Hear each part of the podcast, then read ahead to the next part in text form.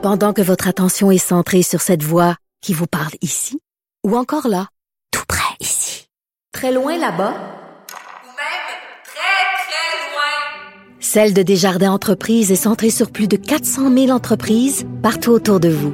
Depuis plus de 120 ans, nos équipes dédiées accompagnent les entrepreneurs d'ici à chaque étape pour qu'ils puissent rester centrés sur ce qui compte, la croissance de leur entreprise.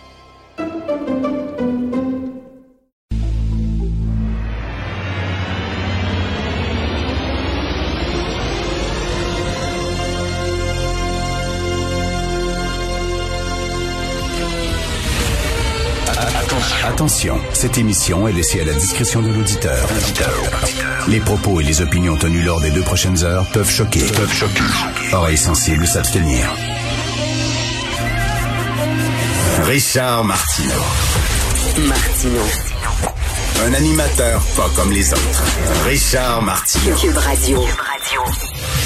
Bon vendredi tout le monde. Euh, dernière journée froide. Après ça, c'est le printemps qui commence, c'est sûr et certain. Alors merci d'écouter Cube Radio.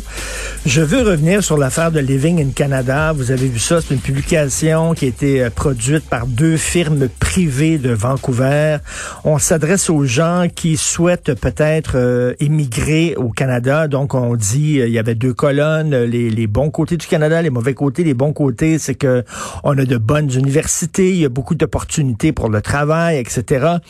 Euh, c'est multiculturel, mauvais côté, il fait froid et il y a des gens qui parlent français. Donc, euh, la firme s'est excusée, euh, retirée dans le côté négatif le, fait qu'il y avait des gens qui parlaient français en disant, écoutez, vraiment, là, on s'excuse, c'est un, c'est quelqu'un de l'équipe, un sous-traitant qui a fait ça, c'est pas nous autres, puis bon, ça n'a pas de sens, et tout ça. Et on savait pas qu'on choquait tant que ça, et puis ils l'ont retiré. Mais sais,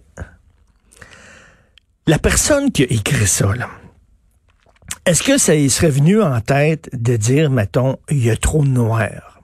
Dans les négatifs au Canada, il y a trop de noirs ou il y a trop de gens racisés ou, ben non, ou il y a trop de gays.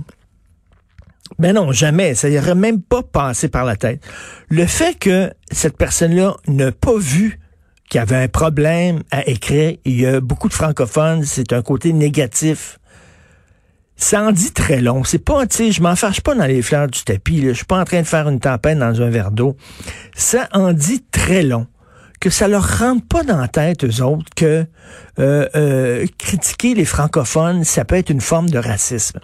Et ce sont ces gens-là qui donnent, qui fait la leçon à tout le monde, là, sur le vivre ensemble, sur le racisme, sur le multiculturalisme. Comment tu peux, dans la même publication, vanter le caractère multiculturel, c'est-à-dire vanter la diversité du Canada, comme quoi il y a des gens de différentes ethnies, différents groupes et tout ça, et dire, ben, un des problèmes, c'est qu'il y a trop de francophones le gars voyait pas qu'il y avait comme une contradiction. Et c'est ça qui en dit vraiment long. Et ces gens-là, là, nous, euh, lui, euh, euh, cette gang-là, puis le professeur de l'Université d'Ottawa, Amir Attaran, me font penser, je reviens là-dessus, un vieux sketch de Saturday Night Live où il y avait un noir qui dit, j'aimerais ça savoir qu'est-ce que les blancs se disent entre eux quand il n'y a pas de noir avec eux autres. J'aimerais ça. Fait que le gars se fait, se fait peindre en blanc, se fait des maquillés en blanc. Il est habillé comme les blancs, bon. Puis là, à un moment donné, il va dans un autobus, c'est plein, plein de blancs, puis là, il y a un noir dans l'autobus. Là, les blancs sont très corrects avec lui, puis tout ça. Mais quand le noir, à l'arrêt, quitte l'autobus, eux autres, ils pensent que l'autre, dans le fond, est blanc, mais dans le fond, c'est un noir déguisé. Puis là, ils se mettent à gueuler contre le noir, puis tout ça, puis ils se mettent à parler. C'était très drôle. C'était vraiment un sketch parodique. C'était super drôle. Mais c'est l'impression que j'ai. C'est l'impression que là, soudainement, on voit ce que se disent les Canadiens anglais entre eux. Peut-être pas tous, là, mais il y en a beaucoup. Amir Attaran, il dit tout haut ce que plusieurs Canadiens anglais pensent tout bas. Et la même chose avec la gang de Living in Canada. C'est mais, soudainement, là, tu tu vois que le, le jupon dépasse et tu vois ce qu'il pense vraiment. C'est-à-dire qu'on est comme un boulet. On est une épine dans le pied du Canada. Puis si on était comme de trop, puis si on n'était pas là, ce serait tellement, tellement mieux. On peut vous aider, hein? On peut vous aider. Si vraiment vous trouvez que notre présence, euh, euh, c'est un négatif pour le Canada, on, on peut arranger ça, là, s'il vous plaît. Malheureusement, les Québécois n'auront jamais le courage. À deux reprises, on leur a donné l'occasion.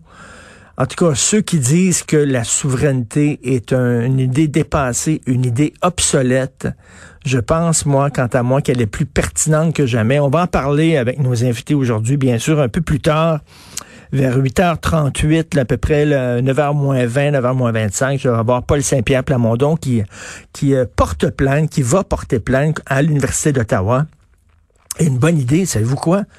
une bonne idée, ça serait de porter plainte parce que le gars, Amir Attaran, il est professeur de droit, professeur de médecine, donc il est médecin, donc il est avocat, donc il fait partie de l'équivalent du barreau là, ontarien et de l'équivalent ontarien du Collège des médecins. Ce serait le fun, ça, de savoir qu'est-ce que leur ordre, ces ordres professionnels pensent de ça. Quand tu es avocat, tu peux pas dire n'importe quoi, là. Euh, je, serais curieux de voir l'équivalent du Collège des médecins, qu'est-ce qu'il pense des sorties de M. Attaran? Vous écoutez Martineau.